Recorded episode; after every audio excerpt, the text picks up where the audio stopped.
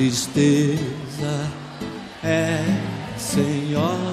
Olá, camaradas, tudo bem? Estamos aqui reunidos para mais um podcast. Aqui é o Luiz.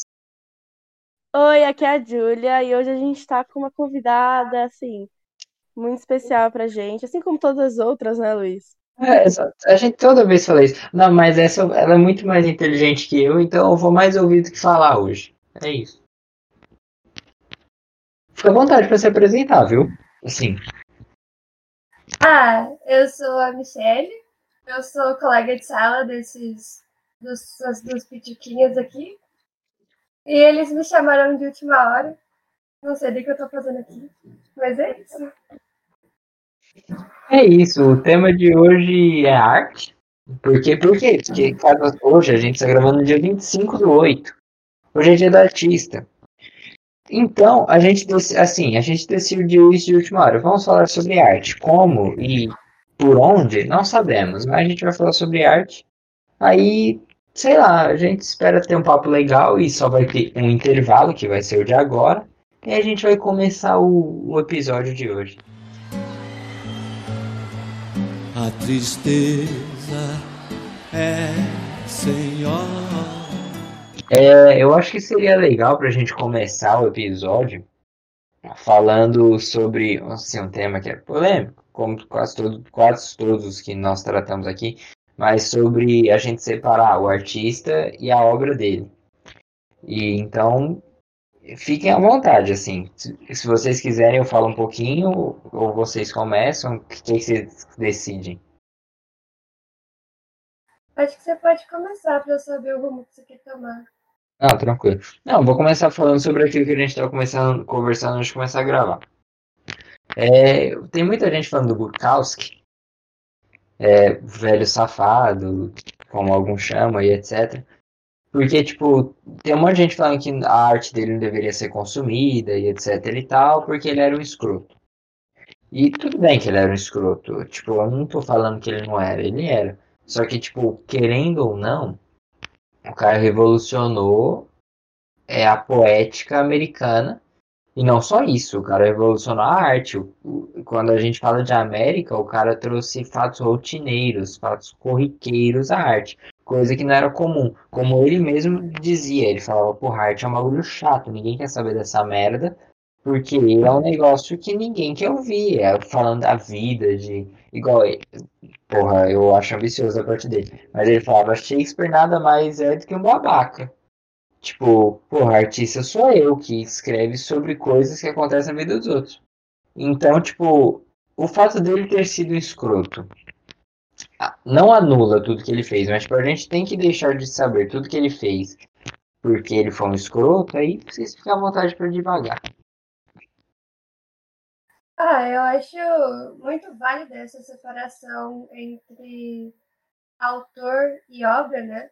Até porque, se você for pegar outros autores, tipo o de Lovecraft, eu não lembro o nome dele, mas foi ele quem criou o horror cósmico, ou Monteiro Lobato, ou Nietzsche, por exemplo, é, nenhum deles eles eram boas pessoas, né? E apesar das obras dele serem muito boas e serem obras históricas. Aí eu acho legal é, essa separação, contudo, é uma separação crítica, né? Porque muitos deles envolvem esse pessoal dentro da obra, né? Então você pode encontrar é, traços racistas dentro da, da obra de Lovecraft, dentro da obra de do Monteiro Lobato, e é, é necessário a, a crítica a esses assuntos e a esses termos e as situações que elas envolvem. Não dá para simplesmente passar pano para o autor, porque ele, ele foi bom no seu trabalho, ele produziu é, um conteúdo bom, mas também não dá para aceitar assim, médico né, de. Sabe? É, eu concordo. E eu acho que, assim, você não precisa. Você pode gostar da obra de uma pessoa e não dessa pessoa especificamente, sabe? Uma coisa não impede a outra. Mas eu acho muito importante também que as pessoas saibam quem aquele. Quem tá por trás daquele livro, por exemplo, sabe? Eu acho que é, é importante, mas você tem que saber separar as coisas, porque seja lá no que você acredita ou aquilo que te ofende por aquela pessoa ter feito, foi algo que, que mudou muito, né? A história do nosso mundo, do nosso país. Então eu acho que é muito importante a gente saber separar essas coisas. E outra coisa também, mesmo que você não goste do que a pessoa fez, eu vou dar um exemplo aqui que a gente dá em vários podcasts. O Gilberto Freire, meu, foi uma pessoa que não foi uma pessoa legal, e ela escreveu coisas que não foram legais também, sabe? Ela, ela colocou, colocou negro, né, ele no caso, como um, um, uma semi-pessoa, sabe? Ele Várias romantizou coisas. a escravidão, né? Basicamente isso. É. Então, tipo, foi uma pessoa que, beleza, ela não foi legal. Ela falou coisas assim que hoje a gente olha e dá vontade de sumir por alguém já ter dito isso. Só que olha a época que ele tava, olha tudo que tava acontecendo. Sabe? Aquilo mudou muito. Se não fosse por ele, o Florestan ia criticar, sabe? Quem? Então, foi importante. Não que tenha sido É. bom, mas foi importante. Eu concordo, é, mas é, a gente tem que pensar também que a gente está tendo um pensamento ele, muito restrito, né? A gente está pensando só sobre escritores. Existem muitas outras formas de arte, por exemplo, é, a atuação, ela também é uma forma de arte. E aí você vai pegar é, atores, diretores, é, produtores, e eles foram, por exemplo, eles foram acusados de estupro durante as filmagens. E aí? Aí você vai, é válido o cancelamento deles, né? É válido você parar de consumir a obra de arte que eles produzem. É isso, é um então, ponto. Ah, perdão, pode falar. você, você acha que. Porque, assim, é, muitos fazem isso, né? Não é novidade que, que o meio artístico ele há muito de, disso, ele tem muito assédio no meio artístico. Então, você acha que, por exemplo, um diretor, ele foi lá, ele fez várias coisas, aquilo ficou em silêncio, todo mundo bate palma. E aí, quando aquilo é dito, todo mundo para de assistir, mesmo que ele seja um gênio. Você acha que isso que, que é isso, certo? É uma pergunta, tá? Eu não tô criticando. É, não, então, é, isso é uma forma de boicote mesmo. É porque existem, existem várias formas de boicote e seria um boicote é, individual, assim como, por exemplo, o vegetarianismo é um boicote individual. Mas como eu não, não dou suporte a, a esse tipo de ação, eu também não dou, dou suporte econômico a esse tipo de mídia. É porque eu acho que, por exemplo, um diretor, se ele é reconhecido, e, e não é novidade, se vocês pesquisarem um pouquinho, existem vários que foram muito famosos e muito reconhecidos e faziam várias coisas por trás das, das câmeras ou do palco, que ficou em off por muito tempo. E eu, eu agora eu vou dar a minha opinião. Eu acho que você deixando esse diretor, seja lá sem, sem visibilidade, ou seja lá o que for, se você, todo mundo, vamos excluir ele.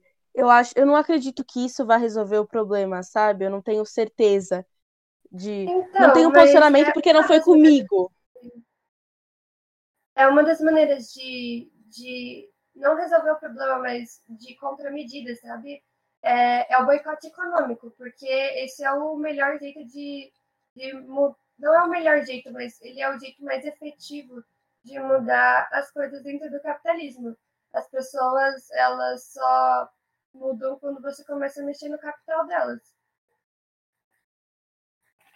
É, e, o, e historicamente, o boicote econômico, assim, tá tudo bem que a gente está falando de arte, mas o boicote econômico é usado em muitas situações, seja no, no tráfico de drogas, eu acho que, sei lá, a guerra, a guerra contra o tráfico não existe porque ela é falha, mas, exemplo, fizeram isso com Cuba durante, do- depois da, que a Revolução triunfou, fizeram isso com o Escobar, né, quem manda aviões e etc. É, quem manda sacos e sacos de dinheiro é, e etc. Com países estão fazendo com a Venezuela. Eu já falei Cuba, né? Desculpa. Então, tipo, querendo, É, então, querendo ou não mexer com tipos dinheiro é algo, algo forte. Não, não que Tem eu acho que seja a solução, mas. Tem vários tipos de boicote, eu até indico, tipo, é, deram uma, roda, uma rodada no Instagram da Tese 11, que ela tem um, um IGBT ou é uma sequência de stories explicando sobre os vários tipos de boicote que acontecem É, que às vezes eu, eu acho que as pessoas. E não é uma crítica a você, ou, ou enfim, porque é o que eu falo, né? Eu nunca passei por uma situação dessa, espero nunca passar. E, enfim, é uma coisa que você não deseja para ninguém, né? Mas às vezes eu acho que a gente pode estar se preocupando muito com a consequência e não com a causa do problema, sabe? Tipo, o, o boicote pode ser um, um, uma opção e talvez isso traga algum ensinamento para essa pessoa e ela pelo menos entenda o tamanho da, da, da merda, desculpa o palavreado que ela fez. Pode ser, mas será que, que é? A gente vai estar resolvendo uma consequência, sabe? Todas as outras e as outras pessoas. Ah, mas é, então... você for, você for parar pra pensar assim, é não, não tem como você, você pegar diretamente na raiz do problema. É, isso é uma forma prática de resolver, né? É uma forma prática de manifestação. Isso, obviamente, é, não vai eliminar a raiz do problema, porque é um problema de estrutura até, né?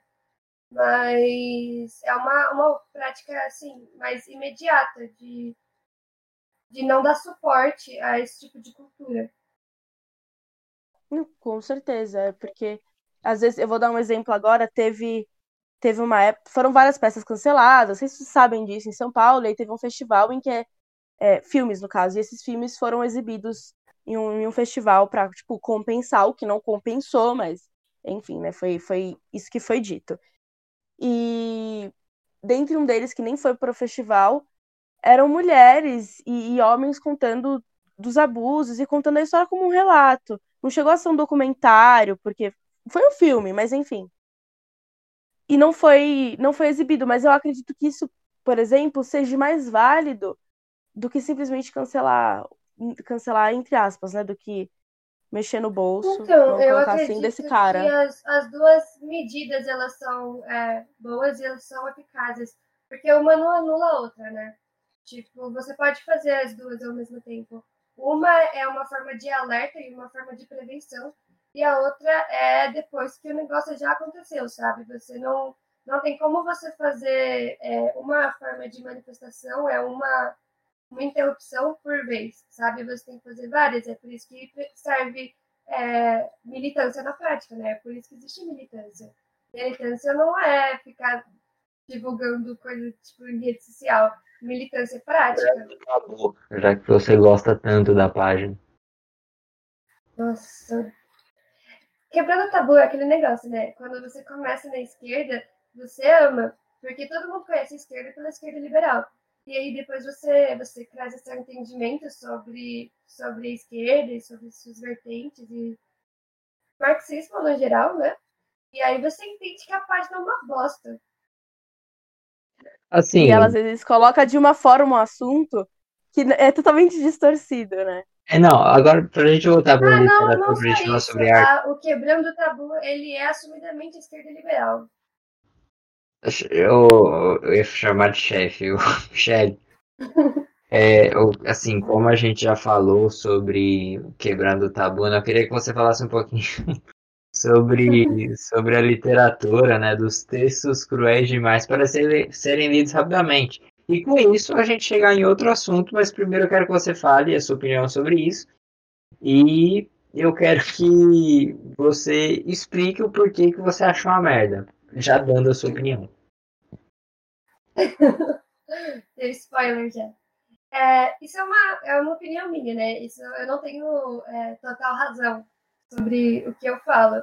É muito sobre o que eu, o que eu gosto de consumir e a minha análise crítica sobre o que eu leio e tal. É, para começar a falar sobre textos cruéis demais para serem lidos rapidamente, a gente tem que falar sobre essa nova onda da literatura que ela vem, é, ela fala, ela discute muito dentro da internet, né? São literaturas que elas surgiram em lugares como Twitter, Tumblr, é, Instagram, e é uma literatura rápida e fácil mas muitas vezes eu sinto que falta conteúdo dentro delas. Eu sinto que tem uma fórmula onde você diz o óbvio, que é um mais um é igual a dois. E isso rende likes, isso rende publicação, isso rende engajamento. e aí você continua repetindo a mesma fórmula sempre. Eu sinto que falta conteúdo, falta, falta força, empenho mesmo no, no próprio trabalho, sabe? Meio que falta dedicação, falta criatividade, falta análise crítica do que você está falando, falta sentimento. A arte, ela, ela é feita de sentimento, né, cara? A arte é feita do que você tem dentro de você. E eu sinto, muitas vezes, que nesse tipo de livro, assim, texto que é demais para definir rapidamente, é, falta sentimento, é muito raso, né? É, é como se você estivesse escrevendo qualquer coisa só para vender pra, como produto de mercado mesmo. Tipo, é óbvio que a literatura ela é um produto de mercado, só que ela não precisa ser desse jeito, sabe? Isso não quer dizer que todas as, essas, essas literaturas de internet são ruins. Por exemplo, é, recentemente eu li é, A Bruxa Não Vai Pra Fogueira nesse livro, eu acho que é assim que chama. E é, é um exemplo disso aí, né? É, essa autora, que não lembro o nome dela agora, ela tem tipo, vários livros assim publicados, eu já li outro dela, eu não lembro qual é o nome, mas eu li. Um, e assim, uh, eu não achei uma literatura genial, mas eu não achei ruim também. É uma, é uma literatura que tem sentimento dentro dela. Eu só, eu só não achei ela genial, mas é uma escrita, eu acho, é muito válida. Válida até para quem não tem muito acesso, sabe? Essa literatura acadêmica, né, que acaba sendo um pouco mais elitista. Essa literatura que é um pouco mais trabalhada, ela é, costuma ser elitista, porque ela costuma ter uma linguagem mais trabalhada até. Então eu acho, eu acho super válido. É, eu vou, vou falar o que você falou, uma crítica que você fez a mim, que querendo ou não fez com que minha escrita melhorasse muito. Eu, eu, sempre escrevi, né? Nem sempre bem, até hoje eu não escrevo bem, eu acho. Dizem que é mais ou menos, principalmente a Michelle. É, Porém, se mandava o texto pra ela, ela, ela falava exatamente assim, eu até gosto. Mas falta sentimento. Aí eu falava, puta que pariu. Porque sempre foi difícil para mim tratar sentimento em questões. É, aplicar algo grande numa situação rotineira. Basicamente isso. Aí, aí foi exatamente o que você falou. Eu tive que me auto-rever, arrumar criatividade, não sei de onde tive que fazer autocrítica para tentar melhorar ao máximo. Não que eu acho que eu escrevo bem hoje, mas tipo, eu acho que meus textos hoje, sei lá, um conto, uma carta, o que seja, tendo sentimento, consegue explicar mais uma questão política do que, sei lá, só não só dados, mas tipo, dados e exemplos, dados e exemplos. Então eu acho que o sentimento é algo muito importante para a arte. Eu, eu acho que até mesmo, sei lá, quando, igual, vou dar um exemplo, a trilogia do Drauzio, Drauzio Varela, né, que ele fala sobre as penitenciárias. É, é algo que, tipo, querendo ou não, é algo documental, mas é algo que tem muito sentimento. E esse sentimento que tem no livro é algo que faz com que o livro fique mais bonito ainda. Igual o, o Estação Carandiru, que fala sobre a penitenciária do Carandiru. Gente já até falou desse livro aqui, muito bom, leiam por sinal. É, ele retrata o massacre do Carandiru nos três últimos capítulos, se eu não me engano, ou nos dois últimos, algo assim. E, e uma história que você já sabe o enredo dela, já sabe o que acontece, já sabe como acontece, já sabe como termina, ela se torna. Ela tem outra proporção, sabe? E um dado que é histórico, um dado triste, se torna algo extremamente. Não que não seja emocionante, soldado, porque é extremamente triste você ter 111 mortes oficiais dentro de uma penitenciária no massacre. Mas o enredo, o sentimento que ele coloca faz com que fique mais forte ainda. Eu mesmo, eu só conseguia chorar. Eu chorava, chorava, chorava, chorava, porque, assim, eu não entendia isso, mas eu acho que na arte, ao menos para mim, você tem que usar a, ideia para explicar o sentimento. Ou e não o contrário, sabe? Então, é exatamente isso, é o sentimento da substância da arte, né? É, e sempre que você falou, é, é muita autocrítica, né? A, a, própria arte, principalmente a arte que a gente produz, né? A gente é muito crítico com o que a gente faz. E realmente, antes eu falava para você que eu sentia que faltava sentimento na sua arte e tal. Mas hoje eu gosto bastante do que você escreve. Eu sei que você não acredita muito no que eu falo, mas eu realmente gosto do que você escreve. Eu escrevo também, né? Ah, eu tô para lançar um livro, mas, mas, mas, eu acho que eu vou dar para trás. mas eu tô para fazer isso. Eu posso fazer um comentário rápido só para você continuar? Uhum. Esse negócio, eu, eu... esses dias o editor entrou em contato comigo. Eu mandei o livro, ela aceitou e eu dei pra trás. Falei, não, tá ruim. E tipo, a moça, eu falei, não, tá ruim, não, não quero. Aí ela, mas absoluta, eu não quero. E, e deu pra trás.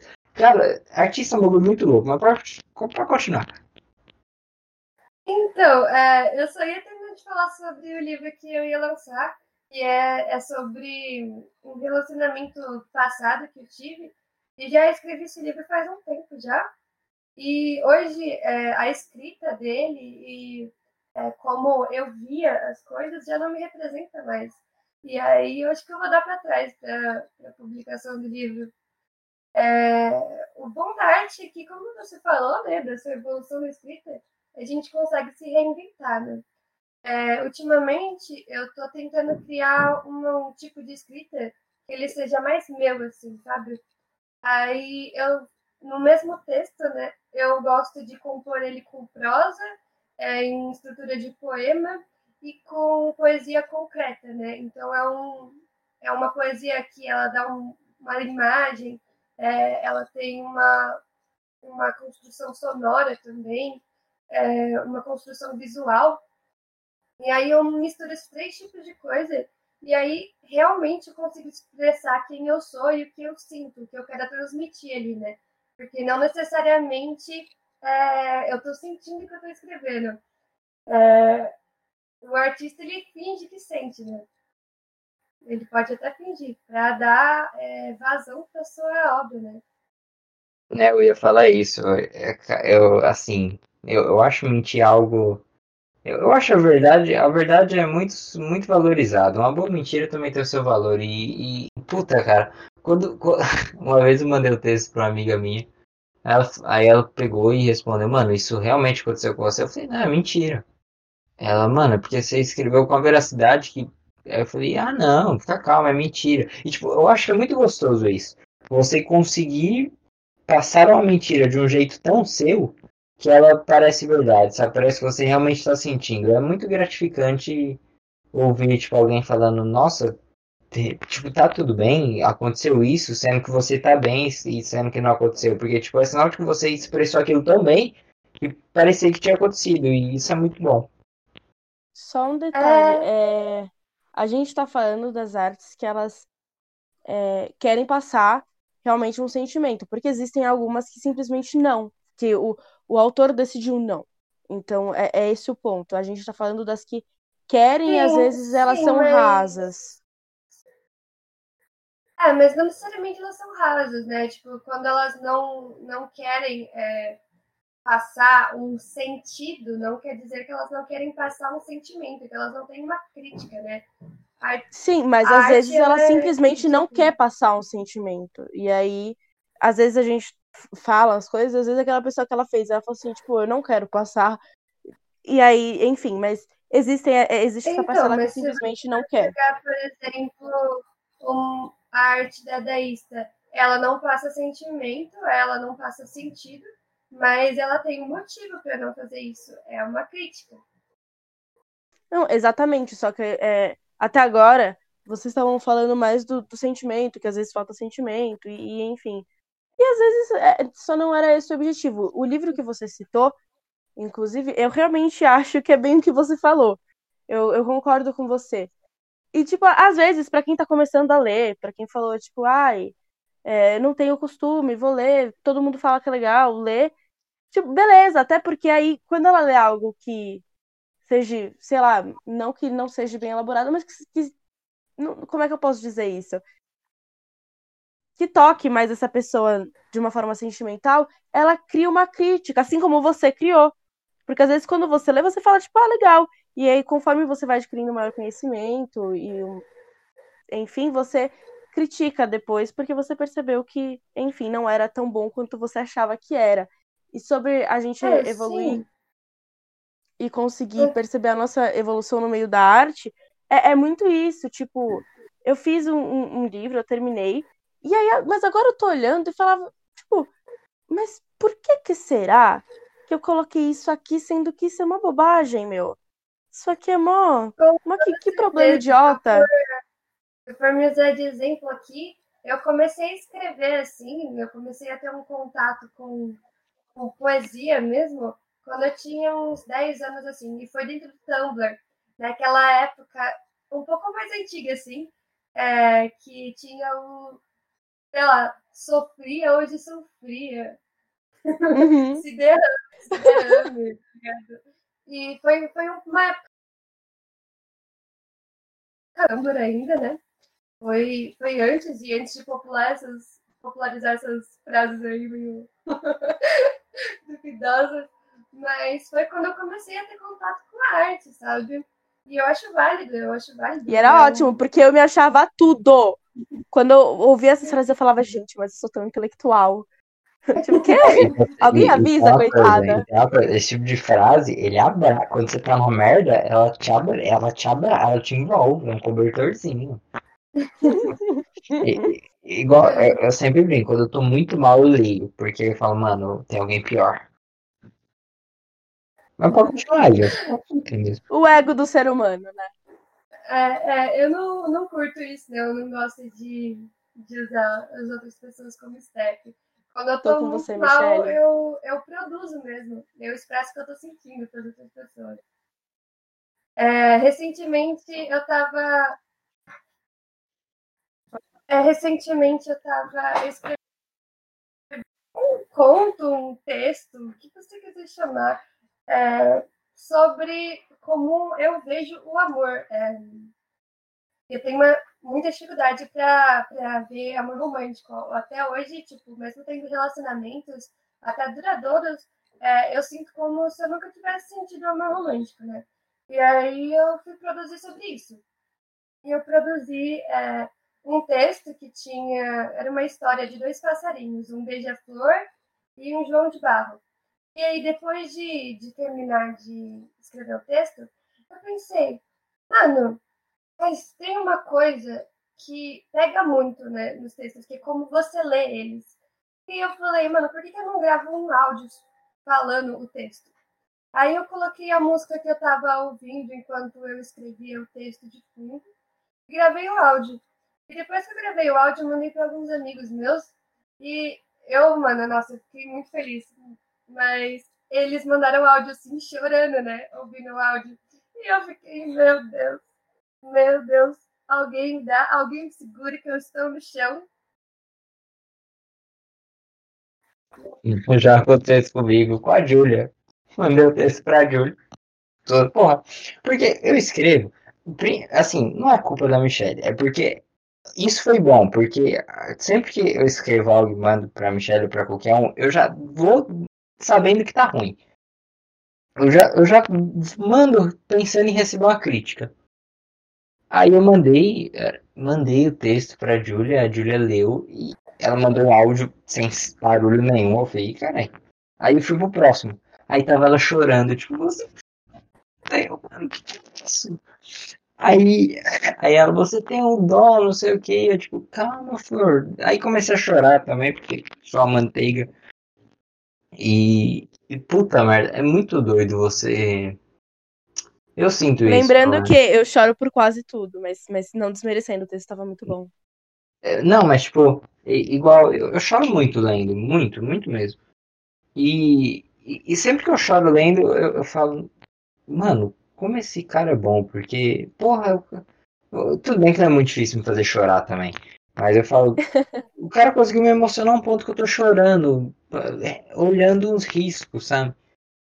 E, e é muito gratificante para um artista, eu acho que em qualquer profissão quando você faz algo e a pessoa, tipo, sei lá, tipo, é muito gratificante, tipo, a pessoa valorizar a arte. Igual, eu gosto muito do que a Michelle escreve, no geral. A Julia, eu não leio muito o que a Julia escreve, porque ela não me manda, mas eu gosto muito que a Michelle escreve. Porque tem sentimento. E eu acho muito da hora, porque, eu, assim, por mais que eu tente, eu não consigo passar tudo, tudo. Eu, eu passo pouco.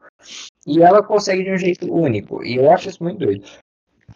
Porém, tipo, por conta dela e dessa autocrítica que eu já faço, eu já mando esperando, esperando a crítica. E sei lá, quando alguém ou manda uma mensagem ou então manda um áudio chorando, qualquer coisa, é muito emocionante. Igual, eu sei que eu tô me alongando, um dia eu fui num evento da Educação de Jovens e Adultos, eu sou voluntário lá, e, e eu escrevo, só que tipo, eu não mando pra ninguém, eu mando pra uma amiga minha, e um dia, sem eu saber, essa minha amiga mandou, tipo, pra toda a equipe.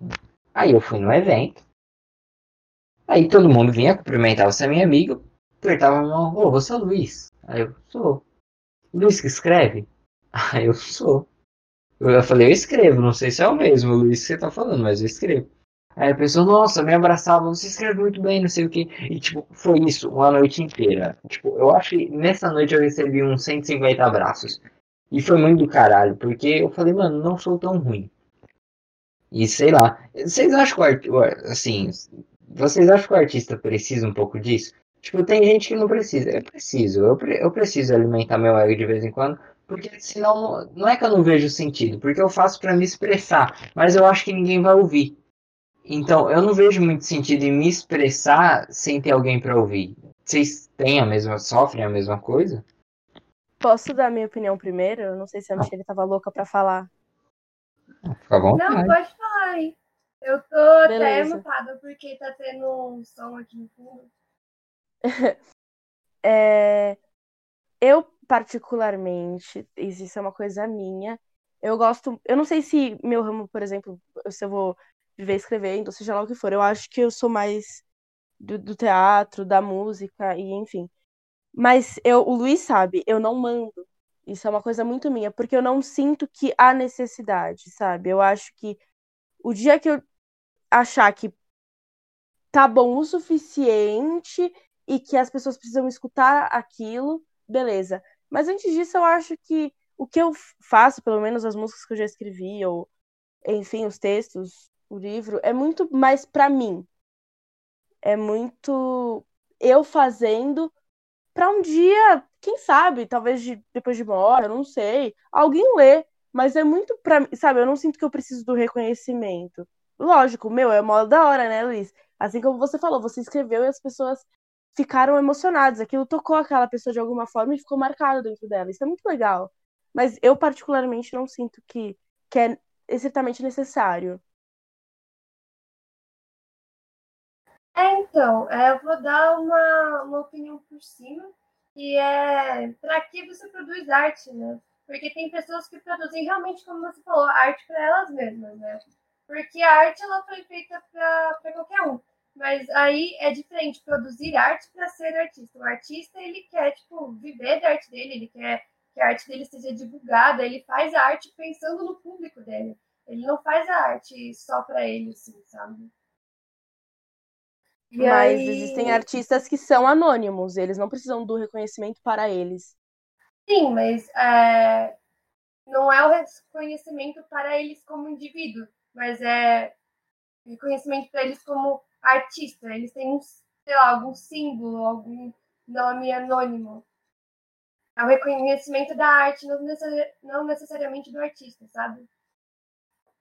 Sim, mas existem vários que, que não são conhecidos, e por isso que a gente não vai estar citando nomes, tipo, ah, o Fernandinho da esquina, né, não, não vai ter esses nomes, mas que eles fazem a arte e eles não têm só um estilo de arte, então muitas vezes a arte não é nem, tipo, ah, bonita, de quem é, não sabemos. Tem o traço de alguém específico, ah, também não sabemos.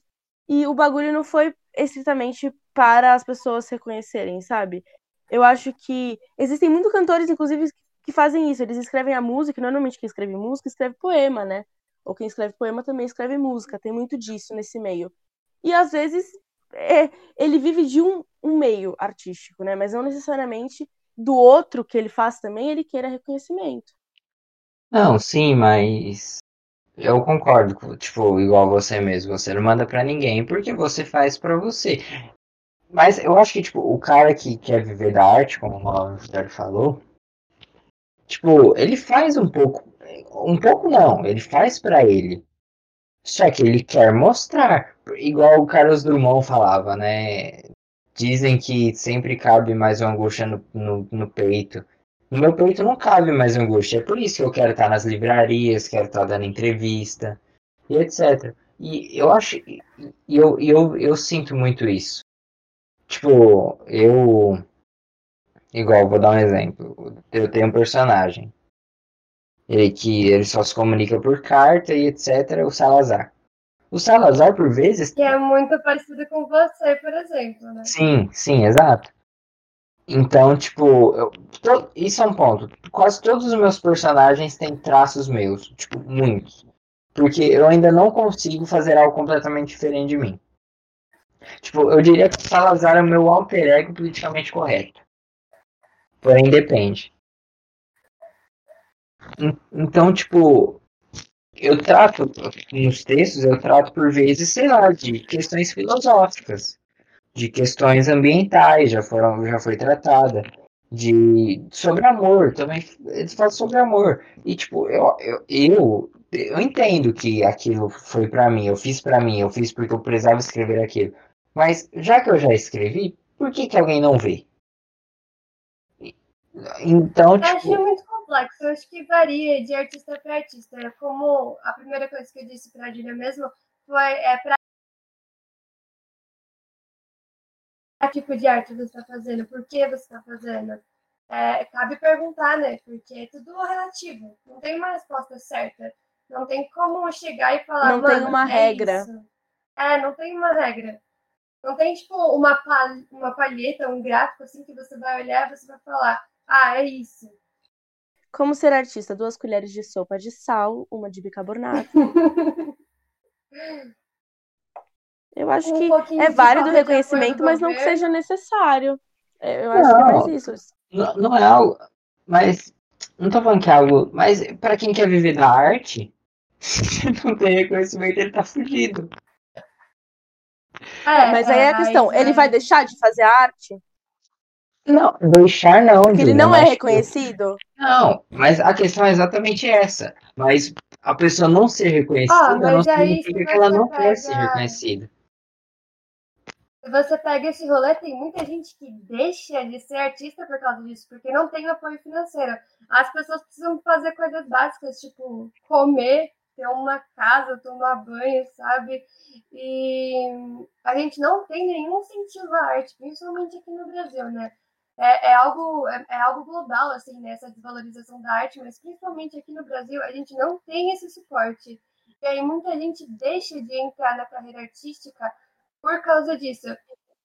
É assim, é, tem, tem como produzir a sua arte é, mesmo não, não recebendo por isso, mas é, produzir uma arte que seja, seja uma arte crítica, uma arte que você queira produzir, é, é algo que você possa vender assim, ela leva tempo.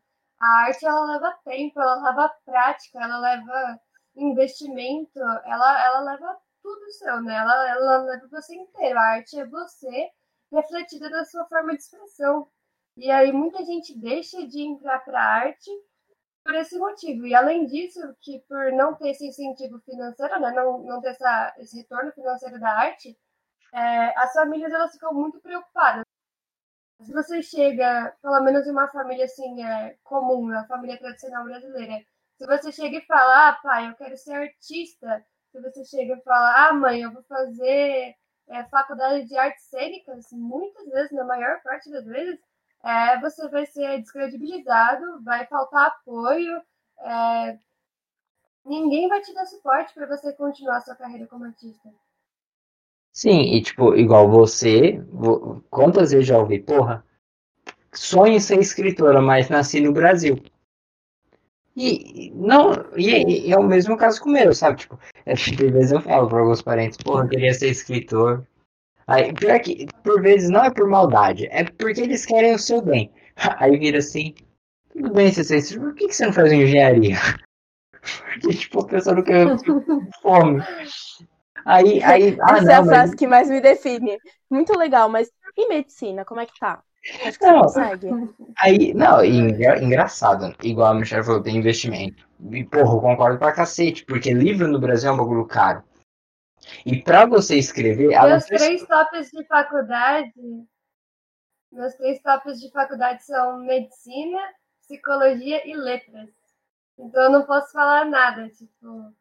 é, Letras é, é a piorzinha que tem lá no meu, no meu top de faculdade, mas eu, eu realmente viveria, viveria como escritora, sabe? É algo que eu amo fazer, é algo que eu dedico meu tempo, eu estudo muito sobre, eu gasto muito meu tempo é, com práticas, muito, gasto muito do meu tempo é, lendo conteúdo de outras pessoas, né? Porque consumir outros artistas é minimamente necessário.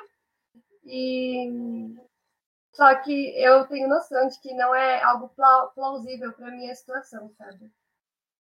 Michelle ganhando mais que eu em sua pior opção e eu chorando. Não, e, e, e, e, tipo, a Michelle falou que a gente tem que consumir pra escrever, e é verdade, tipo, ela falou exatamente o que eu ia falar. Porque por vezes a pessoa vê um texto pronto, aí a pessoa fala, nossa, que bonito. Mas às vezes para você fazer aquele texto, você tem que ter uma noção básica de sociologia, uma noção básica de filosofia, uma noção básica de literatura também, porque isso é importante. Então você tem que cons- ó, só nessa brincadeira, assim, foram a gente tem que consumir para um texto três ramos, um- dando o exemplo que eu dei aqui. Então, tipo, a gente tem que comprar, consumir arte, arte não, né? Consumir conteúdo de três ramos. Isso, por vezes, não sai barato. E além de você ter que dedicar tempo, igual o tempo que eu tô, sei lá, estudando sobre uma, uma forma de escrita, o tempo que eu tô lendo um livro, é um tempo que eu não vou estar fazendo outra coisa. Ou seja, tipo, eu podia estar trabalhando, podia estar estudando para passar no meu vestibular de medicina, mas o que eu tô fazendo? Eu tô aqui lendo. Tipo, eu tô, sei lá, tem, tentando montar um texto e assim vai. Também é meio é, fora de mão falar sobre isso, né? Porque a gente da classe média até que confortável, sabe? A gente não, não precisa é, necessariamente trabalhar, sabe? Para ajudar em casa. A gente tem um, um espaço, a gente tem um tempo para fazer isso. Agora você vai pensar em outras pessoas, né, que têm uma, uma condição de renda menor e a, a, as chances dela se envolver é, de verdade, se produzir no meio econômico artístico, como artista mesmo, é, como profissão é, oficial, e aí você vai tipo de pintor, é, produtor, produtor gráfico, é, escritor, é, várias outras coisas, a chance de ir para esse campo é muito mais difícil. É, É, eu exato. vou dar um exemplo agora é, é da- do que eu gosto, então. Não, não vai se aplicar, por exemplo, a, a um escritor, mas é, é do meio artístico, né? Normalmente, a Michelle já falou isso, quem faz faculdade de artes cênicas não tem muito apoio, e muitas vezes nenhum apoio, né? É, é, na verdade, a maioria dos casos. E quem terminou a faculdade ano passado ia ingressar em, sei lá, uma peça, em um projeto, os projetos foram cancelados, a maioria, né? Quem não tinha uma verba foram cancelados, alguns ainda conseguiram dar uma segurada, mas também cinco meses parada não tem nem como, né? E tá sendo um dos maiores índices de suicídio. As pessoas que terminaram a faculdade de artes cênicas ou que fizeram curso profissionalizante não tiveram nenhum outro curso como base. Porque, Nossa, não, sabe, bom, não né? tem que fazer. Não, é só porque é, é, é muito absurdo que as pessoas que eram boas nisso se dedicavam pra isso, queriam isso, sabe? Abdicaram de várias coisas pra fazer aquilo, estudaram, estavam preparados, tipo, tão sem comida, sem casa, sem família, sem nada, tipo, no mundão e sem apoio nenhum a ninguém. É muito triste essa condição. Antes de, de falar alguma coisa, eu ia te perguntar o que você acha sobre o contrato da Rafa Kalimann com a Globo, pensando nisso. Nossa, é ridículo. E Vou falar, vou Nossa, falar, vou falar. Assim, Vou- eu vou acho falar. que. Rapidinho. falar, Lu, pode porque, falar. Nossa, é porque ela falou e o, o áudio. ai. O que mais me incomodou foi que para contratar essa mocinha, nada contra, eu nem conheço o serviço dela. Eu, eu sei que ela não é, não é atriz nem nada do tipo. Ela, ela é, é tipo, tipo uma digital. É, tipo, ela, é uma, ela é uma digital influencer, ela é uma blogueira. Mas para contratar essa moça aí, a Rafa, Eles demitiram o Miguel Falabella. O Miguel Falabella. Tipo, ah, mano, para, desculpa. É porque o Miguel pra mim é um gênio. Só que, mano, pelo amor de Deus, é o Miguel. Tipo, o cara. O cara é extremamente inteligente, o cara é extremamente talentoso, o cara já é extremamente reconhecido. Aí me demitiram pra contratar Rafa Kalimann. Tipo, hã? Mas pode falar, É o Júlio, s- à vontade. É o seguinte, é, teve- te- tiveram duas pessoas que foram contratadas pela Globo após o programa, né? O Babu, que estudou isso, já participou de novelas da Globo, né? Foi uma pessoa que estudou para isso. E mesmo assim, é complicado, porque ele não passou pela seletiva e por todos os testes que as outras pessoas que estavam na mesma situação que ele financeiramente passaram. E ele não passou. Então, ele, ele foi direto porque ele participou do BBB, enfim, foi uma ajuda. E, e, enfim, né? Agora, a- ele não tinha dinheiro, era uma condição financeira precária, ele tem filho, família. Então, é, por exemplo, eu, né? Me tocou de um lado pessoal. Mas falando assim, friamente, errado. Porque tinham pessoas também na mesma condição que ele, e que também são estudados também, fizeram N coisas para isso, e que foram dispensadas por ele ser famoso, enfim. Mas ele é um caso à parte. Agora, a questão da Rafa Kalimann, é, pelo que eu saiba, eu acompanho ela, mas não a, a esse ponto, né? Ela não tem nenhum curso profissionalizante, porque para trabalhar na Globo, quem não sabe, você tem que ter o DRT, que é a carteira, né? E para isso você tem que fazer. agora. A Globo Ou, tá não, então, é ou um curso profissionalizante, e que normalmente para entrar na Globo você faz o um aqui em São Paulo, eu não vou me recordar o nome agora. Ou você faz a faculdade de artes cênicas e vai na cara e na coragem, tendo todas as horas de palco. E ela não tem isso, ela não teve isso, ela não é atriz, não é esse o ramo dela. Ela é blogueira. É exatamente isso que ela é. Ela é blogueira e ela é. Eu não sei qual, qual é o termo, mas ela ajuda, ela divulga esse projeto que é o Missão África, que inclusive eu faço parte. Ela é uma um projeto super legal. do- E Ativista? é, É, ativista. não é ativista o nome do, do que ela é. Mas enfim, é, é Tá bom. isso. O ramo dela não é esse. E aí é, a Globo vai lá e tira as pessoas que fizeram o curso. É Wolf Maia. Pagaram, porque é uma puta grana pra você fazer esse curso profissionalizante, e a promessa é que você vai pra TV e que a probabilidade é muito maior. Tiraram essas pessoas pra contratar ela, que não tinha nada, e agora tá fazendo um curso profissionalizante, só que um curso profissionalizante ele é de 3 a 4 anos, tá? E ela não vai fazer os 3 a 4 anos, porque não tem nem como, ano que vem começam as gravações. Então, assim, muito errado, tipo, de verdade, muito errado. Eu acho que se ela passasse pelo menos, pelo menos por um processo seletivo, ela tinha que ter passado. Eu não, não acho certo. Ela tá ganhando uma puta grana, ela, mano, tá estourada por um bagulho que ela não fez nada. É um rostinho bonito. É, muitas vezes as pessoas elas entram na Globo pela malhação, né? Porque a malhação ela pega esses jovens artistas e aí ele- aí eles vão pegar esse pessoal da, da faculdade mesmo, ou do Wolf Maia, que você disse. E aí ela não passou por nenhuma dessas fases, né? Ela foi, ela foi selecionada porque ela era famosa e ia dar view pra Globo, porque esse é o interesse da Globo, né? Quanto mais telespectadores eles têm, é, mais dinheiro eles ganham. Então eles pagaram pra isso. É, então, Eu gente, o papo bem, tá bem bom. complicado. Mas, por incrível que pareça, passamos de 50 minutos. E o normal é quarentinha.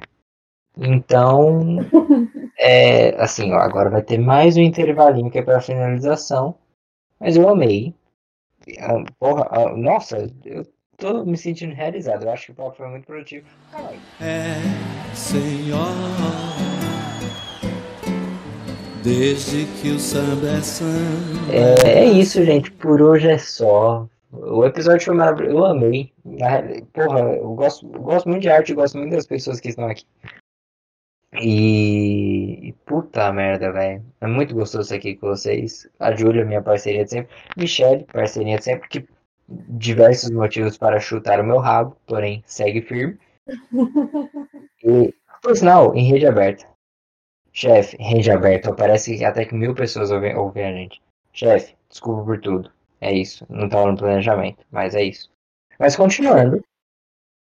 É, foi um prazer inenarrável estar aqui com você. Ah, não, tem que se despedir, porra. E o Luiz, nova... gente, o Luiz ele é incrível. Eu vou cortar ele, porque senão ele vai direto pro. Foi um prazer e infelizmente ele corta todo o resto. aí, Júlia, fica à vontade. eu tô vendo várias pessoas é, não desistindo, mas procurando outras coisas para fazer por causa da pandemia, porque não tá tendo apoio. Então não desistam de, de, ser artista ou de fazer a profissão que você gosta, e enfim, por alguma coisa a gente vai, a gente tenta, né? A gente vai procurar lutar pelo, pelo apoio, por um, por uma saída, né? E é isso, Michelle. Se você quiser falar é, alguma coisa. Eu queria só, só dar um adendo. Para artistas LGBTQIA, é, deem suporte para artistas negros, artistas indígenas. É muito importante a gente ter a valorização do nosso trabalho, sabe? Ainda mais para uma, uma minoria que já é bem marginalizada. Exato. Júlia, fala o nosso Instagram. Nossa, falei. Com desculpa. certeza. Fala o nosso Insta, por favor. Nosso IT. Nossa senhora, acabou de. Gente, foi muito legal. A gente vai excluir o Luiz a partir de agora. Ah, divulguei, cacete, a gente Enfim, é isso. Uma sugestão interessante para vocês é vocês falarem para as pessoas mandarem arte deles para vocês. É isso é muito legal. Vocês podem é divulgar no, no, no, Instagram do, do podcast mesmo. Então, ó, tá aí o convite para vocês, Michelle fez. Ela, ela, ela é convidada, mas ela deu ideia pra gente. Ouçam ela e mandem no nosso Insta que a Júlia vai falar agora. Ju, fica à vontade. É isso. Vocês escutaram, é só seguir as ordens. o nosso Insta é pode underline cast, pode de poder, tá? Então, eu vou também deixar na, na descrição do, do episódio, assim como em todos os outros. E é isso, sigam a gente lá, por favor. Chefe, pode se despedir, fica à vontade. Beijinhos, gatinhos. Pra boiola offline. É isso. Foi um prazer. Foi um prazer inenarrável estar aqui. Um prazer imensurável. Eu diria que eu não tô rindo. Eu diria que eu não consigo colocar em palavras o prazer que eu tô sentindo aqui. E é isso, gente. Um grande beijo. Se puderem, fiquem em casa. É isso. Beijinhos.